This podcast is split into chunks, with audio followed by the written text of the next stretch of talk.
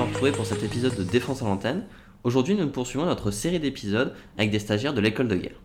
Nous sommes heureux de recevoir le lieutenant-colonel Sylvain. Mon colonel, bonjour. Bonjour. Vous êtes donc officier dans l'armée de l'air et de l'espace. À l'issue de l'école de l'air, vous êtes devenu pilote d'hélicoptère. Vous avez participé à plusieurs opérations, que ce soit à l'étranger ou sur le territoire national. Du fait de votre expérience, vous êtes également instructeur pilote. Enfin, vous avez réussi le concours de l'école de guerre, où votre formation s'achèvera prochainement.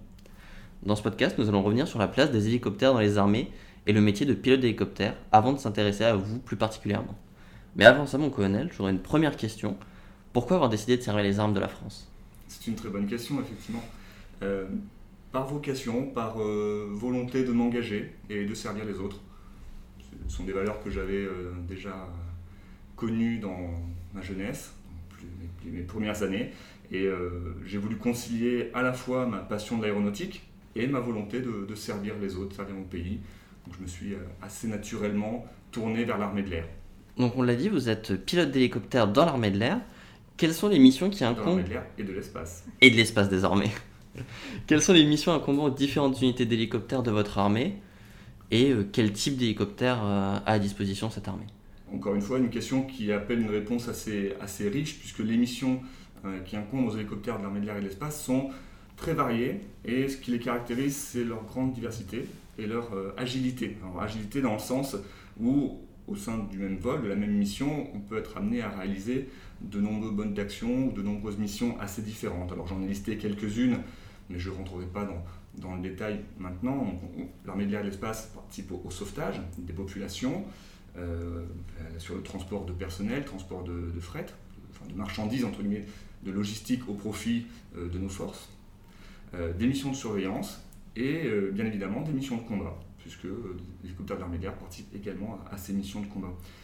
La diversité, elle, se caractérise également dans les milieux dans lesquels euh, sont réalisées ces missions.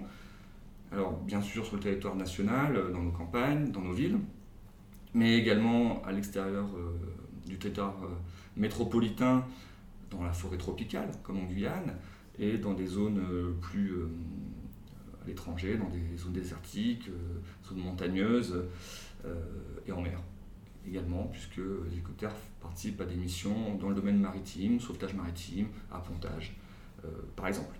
Voilà. Pour vous donner une image de, mission hélicoptère que j'ai vécue quand j'étais en poste à Djibouti, eh bien, on faisait du sauvetage maritime en mer, dans le golfe de Tadjoura, et dans la foulée, on allait s'entraîner à treuiller dans les zones montagneuses et désertiques qui bordent le, le golfe de Tadjoura. Et voilà, dans la même mission, l'agilité qui caractérise l'hélicoptère. Vous évoquez la pluralité des, des milieux dans lesquels peuvent être euh, engagés les hélicoptères. Quelle influence ça va avoir sur euh, aussi bien le matériel que sur euh, vous, pilote Alors, le, le milieu a une, une énorme influence sur, euh, sur les performances d'abord.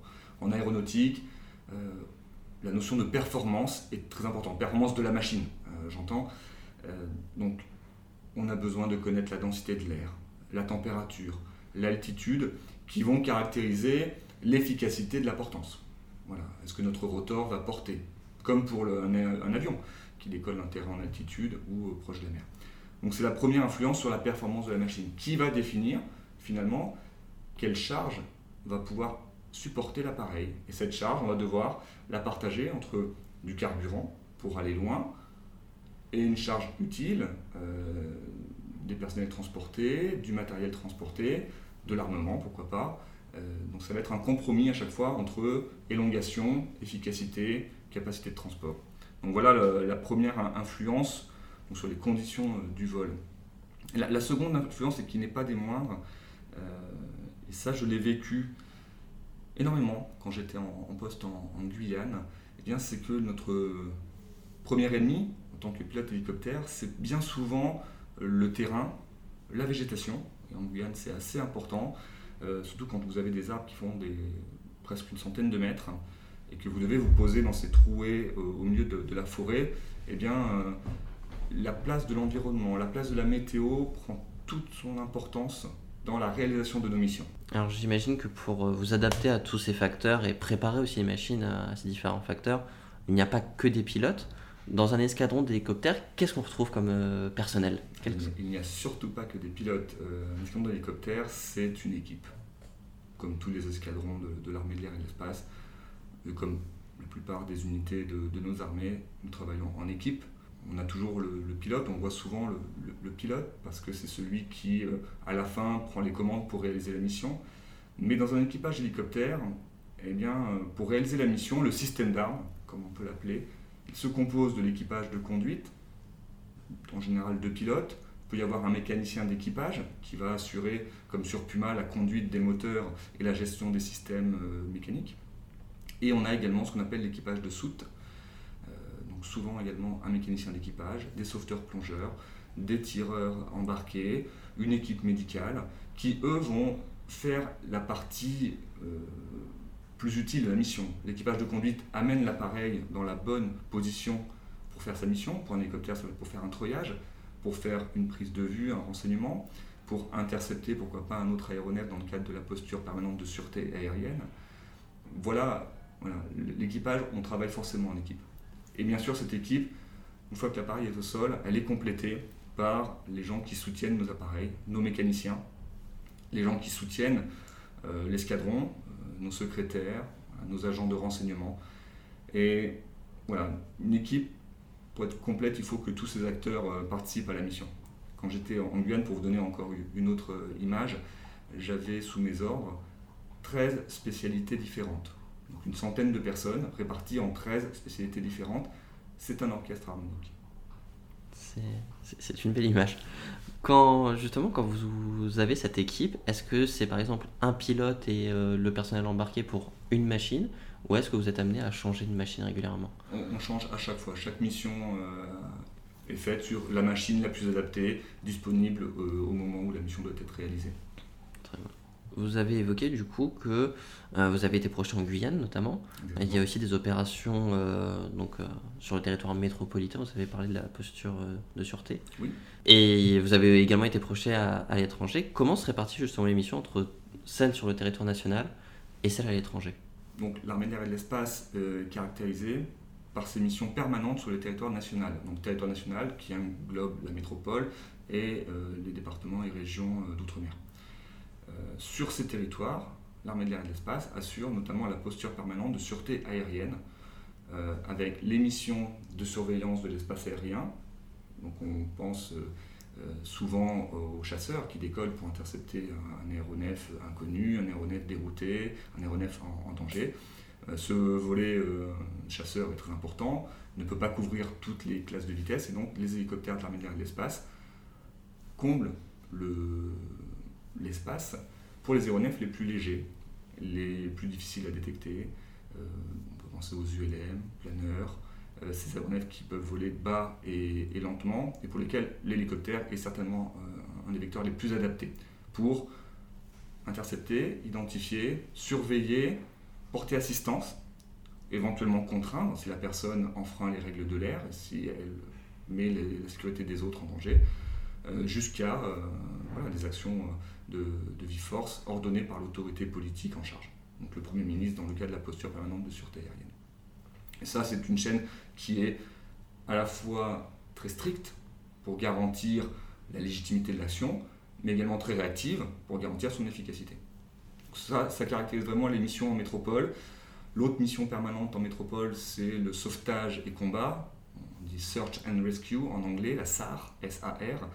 Euh, c'est une mission que l'armée de l'air et de l'espace réalise, euh, mais ce ne sont pas forcément les appareils de l'armée de l'air et de l'espace qui sont euh, déclenchés pour intervenir. Donc une fois qu'une alerte survient, les spécialistes vont étudier les différentes informations, recouper ces sources avant de décider s'il vaut mieux engager des équipements au sol ou des avions ou des hélicoptères. Et les hélicoptères de l'armée de l'air et l'espace ne seront pas forcément les mieux placés à ce moment-là. La sécurité civile intervient, euh, la gendarmerie également. C'est une chaîne vraiment nationale. La même chose se passe sur euh, euh, la Guyane, pour le cas que je connais le mieux, hein, parce que le, centre de contrôle régional euh, assure la, la surveillance de, de tout l'ensemble Antilles et Guyane. Lorsqu'on est en dehors du territoire national, eh bien, on est en opération extérieure. ou dans le cadre des forces prépositionnées, là, on est sous l'autorité du commandant des forces, le COMFOR, qui lui-même dépend du chef d'état-major des armées. Et donc, on est sous une autre chaîne de commandement.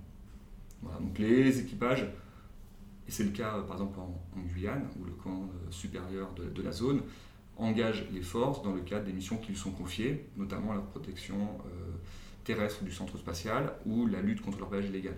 Mais dans le même temps, la chaîne de surveillance aérienne exploite les hélicoptères également, pas les mêmes, mais ce sont souvent les mêmes équipages, euh, pour la surveillance aérienne et euh, la protection aérienne du centre spatial notamment. Donc il y a une agilité mentale également pour que les équipages qui le matin, par exemple, ont fait la protection terrestre, l'après-midi vont faire la protection aérienne, ils interviennent dans la même zone, parfois avec le même hélicoptère, mais ils ne sont pas sous la, même chaîne de commandement. Donc il faut savoir exactement qui commande, pourquoi et quel est le cas de notre action. Donc ça, ça fait partie des, euh, des compétences euh, propres aux hélicoptères de l'armée de l'air. Donc on comprend que vous pouvez être projeté à plusieurs reprises dans la même journée. Est-ce que vous pouvez euh, réaliser ça plusieurs jours d'affilée ou est-ce qu'au bout d'un moment la, fatigue vient Alors, Sans rentrer dans le détail, il y a des normes de repos qui sont incompressibles, sauf dans le cas d'une nécessité opérationnelle majeure et donc c'est un ordre de commandement, c'est une responsabilité qui incombe au chef. Mais dans le cas des opérations normales, euh, oui, on doit respecter une rythmicité, une périodicité euh, du vol, euh, un temps de repos minimum qui garantit la sécurité des vols, et ça c'est vraiment essentiel. Voilà, ne pas perdre des gens inutilement dans le cadre des opérations de routine. Parce que le vrai engagement, c'est celui des, missions qui sont opérationnelles. Et pour ces missions-là, eh bien oui, dans le statut du militaire, eh on peut aller euh, donner le maximum. Alors quand vous parlez de donner le maximum, j'imagine qu'avant de partir en, mission, avant d'être déployé, vous préparez la mission en amont? Exactement. Euh, est-ce qu'une fois en vol, euh, y a une, vous avez une marge de manœuvre pour vous adapter aux surprises qui peuvent vous arriver ou est-ce que vous devez suivre impérativement le, le plan? Alors, les ordres sont le plus précis possible, mais on nous demande plus que de suivre un plan de vol, on demande de réaliser un effet. Voilà, et c'est bien ça le sens de la mission, c'est que le commandement nous ordonne de produire un effet, et le spécialiste tactique, le pilote, l'équipage, choisit euh, le mode d'action le plus adapté pour produire l'effet en répondant aux contraintes qui nous sont données. Donc une fois que ces bases sont posées, la préparation de mission est faite, on essaye d'être le plus euh, précis possible, pour laisser le moins de place euh, possible à, l'improvisation, qui peut être source de, danger. Néanmoins, une fois qu'on est en vol, euh, on est en phase de conduite, ce qu'on appelle, c'est-à-dire qu'il faut s'adapter. Comme je vous le disais euh, dans une des premières questions, l'environnement eh est notre première contrainte. Et l'environnement, même si on l'a préparé en amont avec des prévisions météo, en sachant quel est le relief que nous allons rencontrer, eh bien, le terrain commande à la fin, donc il faut savoir s'adapter. Est-ce qu'il y a aussi une variable d'ajustement qui est selon les, les, hélicoptères que vous pilotez, vous êtes qualifié sur deux types d'appareils C'est exact. Euh, est-ce que déjà c'est quelque chose de fréquent et qu'est-ce que ça implique euh, comme, euh, comme changement? Alors, effectivement, comme vous le signez, je, suis qualifié sur deux types d'appareils. sur hélicoptère léger, Fennec, qui est un écureuil bimoteur militarisé, et sur euh, hélicoptère euh, de manœuvre, hélicoptère moyen, Puma. deux hélicoptères très différents par leur taille, leur masse, par leur génération également. Le Puma est un peu plus ancien que le, que Fennec, donc avec des systèmes à l'intérieur qui sont sensiblement différents. J'ai été qualifié d'abord sur Fennec, ensuite transformé sur Puma, et dans ma dernière affectation en Guyane, j'ai euh, pu piloter les deux hélicoptères euh, en même temps. C'est-à-dire j'avais effectivement la double qualification au même moment.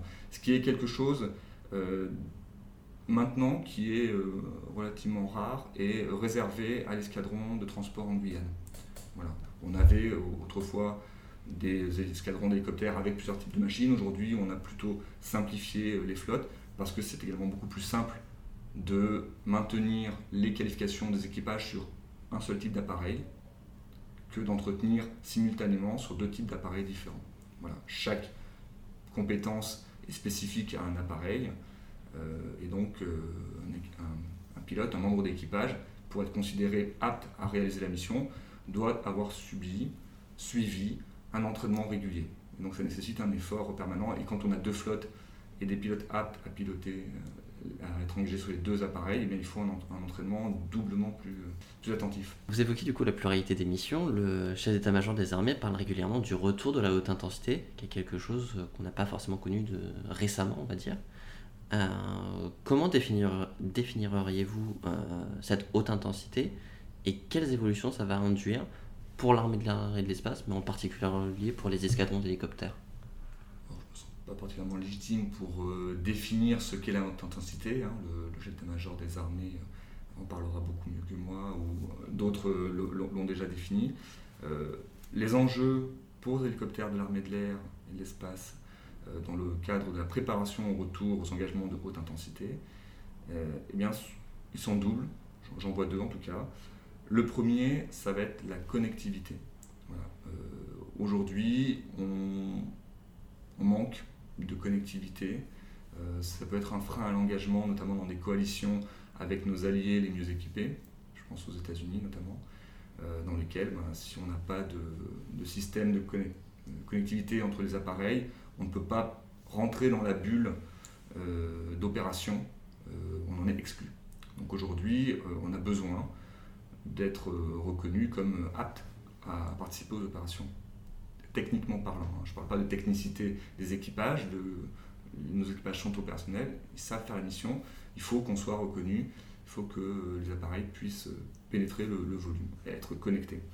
dans le cas de la haute intensité, le deuxième défi, ce serait la, peut-être un peu barbare, la survivabilité des appareils, comprendre leur capacité à euh, poursuivre la mission même s'ils sont endommagés.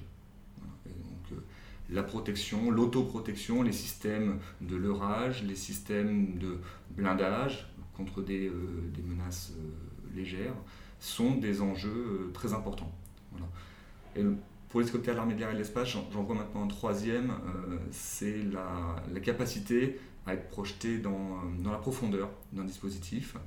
Euh, aujourd'hui, le Caracal est l'appareil et le seul hélicoptère des armées françaises qui est ravitaillé dans le vol.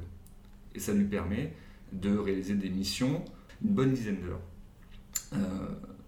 et donc avec une élongation très forte, ravitaillable en vol, sans se poser, il peut aller très loin, accompagné avec des avions de transport ravitailleurs, accompagné par euh, des avions de combat qui assurent une bulle de protection. Et donc on peut aller comme ça pour la mission de recherche, euh, de, sauvetage au combat, euh, réalisée par les de l'armée de l'air et de l'espace uniquement, aller chercher par exemple un pilote éjecté dans la profondeur du dispositif ennemi.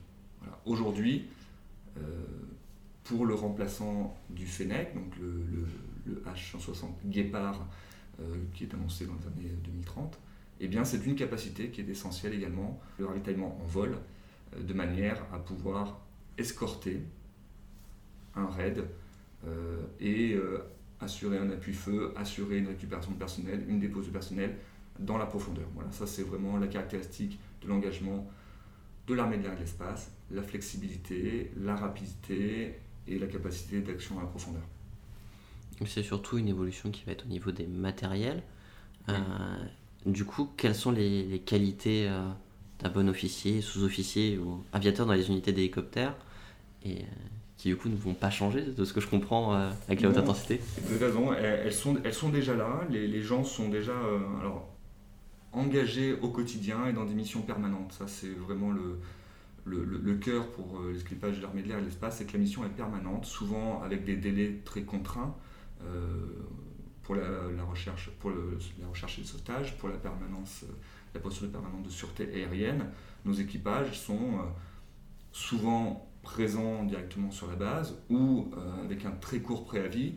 Donc c'est une, nos, familles sont particulièrement impactées, on va dire, par cette disponibilité.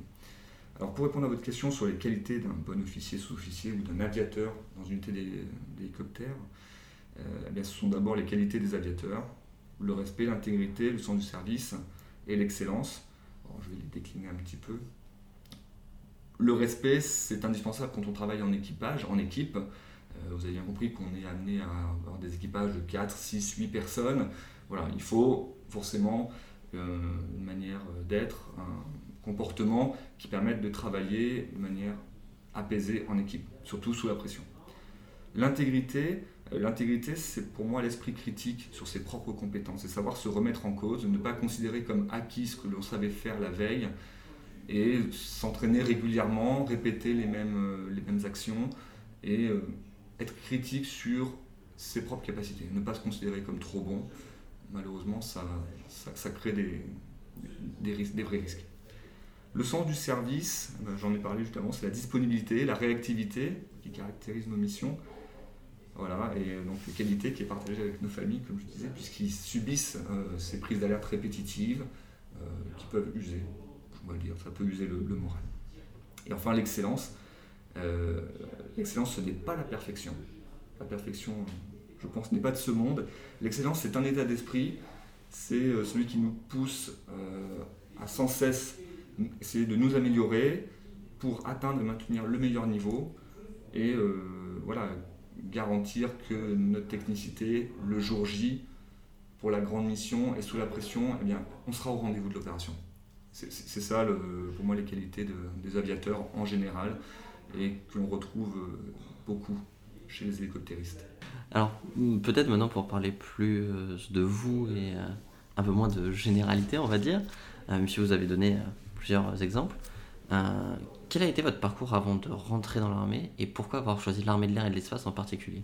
Alors, moi je viens d'une famille qui n'est pas militaire à la base. Euh, j'ai fait une prépa euh, civile avant de passer le concours de l'école de l'air. Voilà. Je voulais, j'avais une passion pour l'aéronautique, j'avais quelques heures de, pilotage de planeur, notamment en actif. donc je voulais, comme je l'avais dit, voler, assouvir répondre à cette première passion et servir les autres. Donc, je me suis orienté vers l'armée de l'air à l'époque, avec la volonté de devenir pilote de chasse. C'était euh, mon, rêve d'enfant, j'ai voulu euh, euh, l'atteindre, j'ai tout fait pour l'atteindre, jusqu'à avoir une opportunité pour changer de, cursus et basculer de la chasse vers les hélicoptères, qui a été un, choix à prendre, mais qui m'a permis de découvrir un, autre milieu que je ne connaissais pas avant de rentrer dans l'armée de l'air, euh, que j'ai découvert pendant mes, années de, mes premières années de formation et qui m'a euh, beaucoup intéressé dans la capacité à, s'intégrer dans des équipes plus fournies, des équipages euh, avec de multiples spécialistes, et puis des milieux d'action également qui sont très variés. Voilà. On est au contact du terrain, c'est quelque chose qui m'a beaucoup plu très rapidement. Vous avez découvert ça du coup pendant vos premières années de formation. Comment, enfin, on peut voir parfois des reportages sur euh, la formation des pilotes de chasse. Combien d'années ça prend pour faire un pilote d'hélicoptère par exemple? C'est assez long euh, pour faire un pilote d'hélicoptère. Il faut euh, donc après avoir fait la formation d'officier, il faut une année de spécialisation au sol. ensuite, on est pris dans le cursus de l'école d'application de l'aviation légère de l'armée de terre à Dax, qui est l'école interarmée qui forment euh, les pilotes de l'armée de l'air, de la marine, de la gendarmerie et de l'armée de terre. Voilà, tout, euh, et, euh, à l'époque où j'y étais, encore des, des, pilotes des armées, quelques pilotes d'armées européennes, partenaires. donc cette école commune nous permet d'acquérir en environ un, an et demi les savoir-faire communs aux pilotes d'hélicoptères. Et la, première des, premiers savoir-faire, c'est tenir le stationnaire. Le stationnaire, c'est ce vol caractéristique de l'hélicoptère, c'est rester fixe en vol au-dessus d'un point pour permettre de réaliser des missions de treuillage, euh, de photos, de levage, etc. Et eh bien ça, c'est particulièrement difficile euh, dans les premiers temps. on s'entraîne sur des terrains plus grands que des stades de foot, dans des champs. Euh, et en général, l'instructeur reprend régulièrement les commandes pour éviter de sortir du champ. c'est assez, compliqué au début, puis donc il faut quelques semaines pour vraiment s'habituer, ensuite apprendre vraiment à, suivre des trajectoires, faire des tours de, de piste, hein, décoller et atterrir sur une zone euh, dite aéronautique, une zone dégagée. Et ensuite, progressivement, on monte en difficulté, on apprend à se poser dans des champs de plus en plus étroits, dans des montagnes, euh, à voler aux instruments, donc euh, sans, sans repère visuel extérieur. Et donc, on acquiert successivement des compétences génériques partagées par tous les pilotes d'hélicoptères des armées et de la gendarmerie.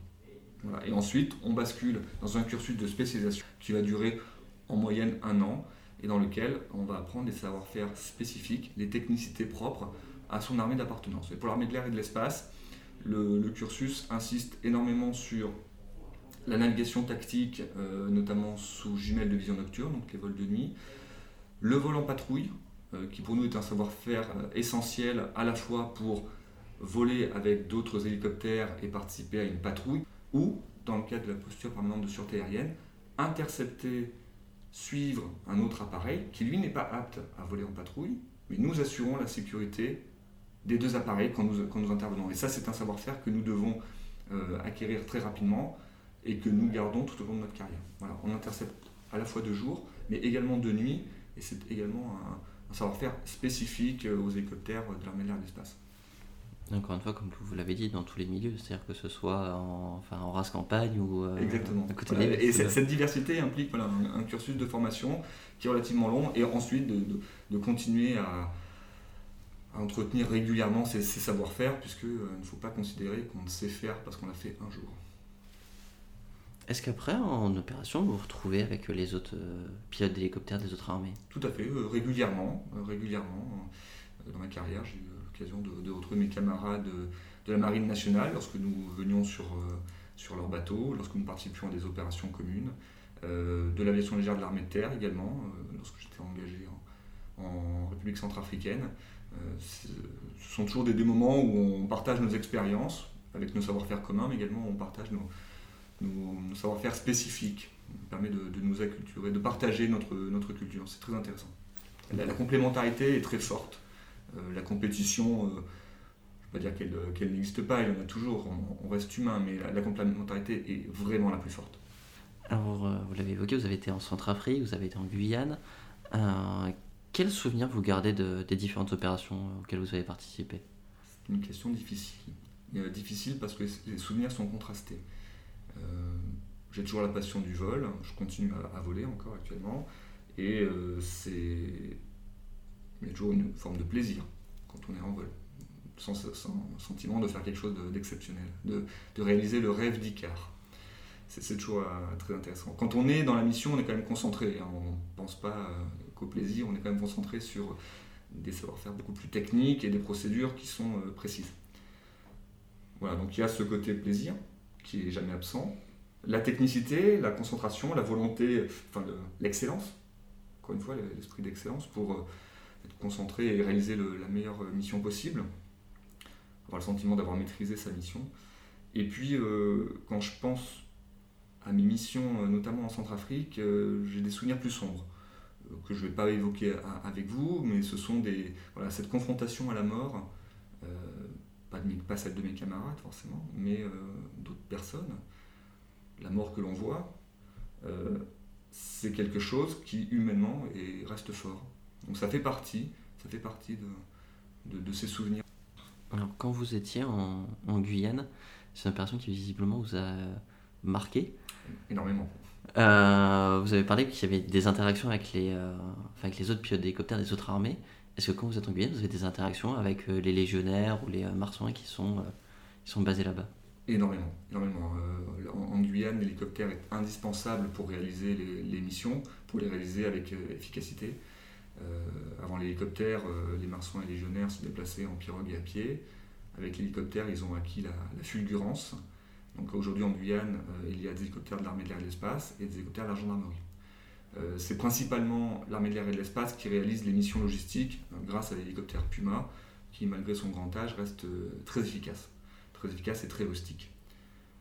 Donc nous, tous les jours, nous intervenions tous les jours avec les gendarmes, les légionnaires, euh, les marsouins, euh, pour, euh, pour renseigner en amont, avec l'hélicoptère Fennec par exemple, identifier les zones d'intervention, pour ensuite intervenir avec le Puma qui déposait ses, forces, les forces de sécurité d'intervention et les militaires dans les zones. on peut penser au rappel, on peut penser à la corde lisse.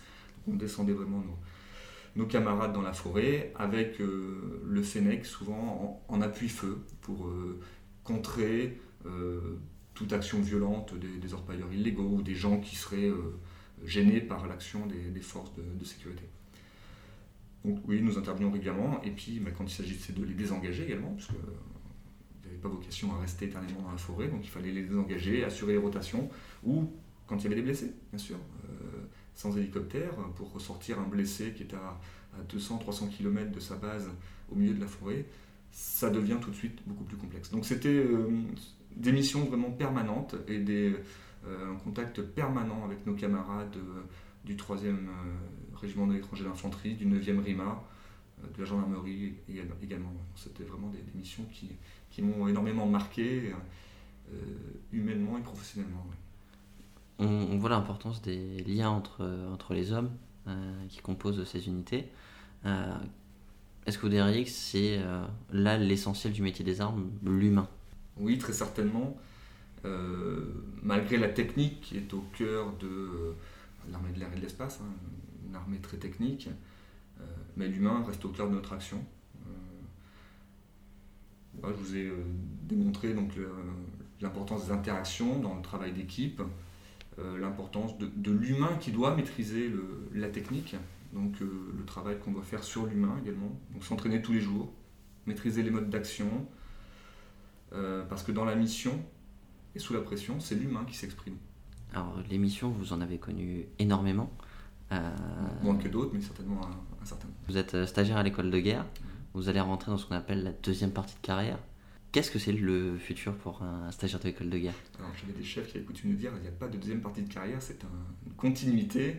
Euh, la deuxième, enfin, cette deuxième partie de carrière, effectivement, qui, où on quitte les unités opérationnelles, on, les quitte, mais on les garde toujours près, près du cœur et près des yeux également. On, est toujours au, contact de, des, unités. Alors, cette deuxième partie de carrière qui n'est pas moins opérationnelle, puisqu'elle vise à... Il y a d'autres combats à mener, euh, toujours dans le même objectif de, succès. Euh, ce sont des combats qui ne sont pas forcément sur le champ de bataille qu'on a connu jusque-là, mais qui sont tout aussi importants pour euh, le succès des armes de la France, là, la formule consacrée, mais euh, pour euh, voilà, assurer la sécurité de nos concitoyens, euh, assurer la sécurité des forces sur le terrain, des gens qui maintenant sont engagés sur le terrain. donc le, futur, il sera très opérationnel, j'en suis certain, au travers de, de, différentes affectations dans des états-majors, en France, à l'étranger. Ce sera un futur opérationnel, je n'en doute pas. Peut-être une question très personnelle, mais est-ce que vous allez continuer à voler? Même en dehors du service, pour, euh, pour vous pour le plaisir, oui. Euh, alors actuellement, je vole encore, j'ai encore, euh, j'ai encore des qualifications opérationnelles. et malgré mon temps en état-major, j'arrive à, à, garder le lien avec des unités navigantes pour réaliser la mission, notamment la, la posture permanente de sûreté aérienne. Je, voudrais le faire le plus longtemps possible parce que cette passion elle ne me va jamais quitter. donc j'ai toujours la, la soif de, de voler, l'envie de voler et de, faire cette mission. Euh, d'être au contact de mes plus jeunes camarades, euh, qui me permet de garder quand même le lien avec des unités qui évoluent très vite. Hein. L'esprit d'initiative est très fort et les gens dans les unités veulent améliorer leur système. Les nouvelles technologies sont entrées, elles sont présentes hein, quand même depuis, très longtemps, mais elles amènent des évolutions rapides. Et donc, euh, si on ne veut pas rester sur la touche, on a besoin de garder le contact il y a une sorte de transmission avec euh, enfin vous parlez de vos jeunes collègues. J'imagine que c'est des lieutenants qui euh, arrivent euh, premier pilote enfin sur leur première affectation de pilote. J'en croise de plus en plus. Qu'est-ce que vous leur dites? Quel, est le conseil entre guillemets que vous donneriez à soit un jeune lieutenant qui vient choisir les hélicoptères soit quelqu'un qui hésite à rejoindre les hélicoptères? Alors, ceux que je croise sont ceux qui sont déjà rentrés donc ils, n'ont plus hésité. Ils n'ont plus hésité et euh, effectivement, moi, ce que, je, leur conseille, c'est d'être, euh, de garder un esprit ouvert parce que, ce, que leurs anciens ont fait, euh, eux ne le feront pas, mais ils feront autre chose. Ils mèneront leur combat. Je, n'ai pas mené les combats de mes anciens, j'ai mené les miens et j'en suis très content. Et je pense que c'est cet état d'esprit qu'ils doivent garder. Et pour ceux qui n'ont pas encore choisi d'embrasser la, la, carrière métier des armes ou de choisir une branche hélicoptère, chasse, transport, autres, tellement de choses à faire. Telle diversité de carrières et de métiers dans l'armée de l'air et de l'espace que euh, voilà, il n'y a surtout pas que des pilotes, il y a énormément de belles missions. Il faut avoir l'envie de, servir son pays, servir les autres. c'est essentiel. Et garder un esprit ouvert pour, euh, voilà, profiter de, de ces expériences de vie. Sur un ton peut-être plus léger, on connaît, j'aurais une dernière, une dernière question à vous poser. Est-ce que vous auriez un film ou une série à nous conseiller? Supercopter Naturellement. Naturellement. Mon colonel, merci beaucoup. Euh, Merci ce à vous. fut euh, un honneur de vous recevoir. Alors, merci d'avoir accepté euh, notre invitation et de nous avoir euh, parlé de votre expérience, de l'armée de l'air et de l'espace et des hélicoptères euh, en général. Nous souhaitons le meilleur pour euh, votre future affectation et puis euh, pour les, euh, celles qui seront encore à venir. Merci de nous avoir écoutés. N'hésitez pas à nous envoyer vos remarques et questions par Facebook ou par mail. On se retrouve prochainement pour un futur épisode de Défense à l'antenne. Et d'ici là, n'oubliez pas, la sécurité est l'affaire de tous.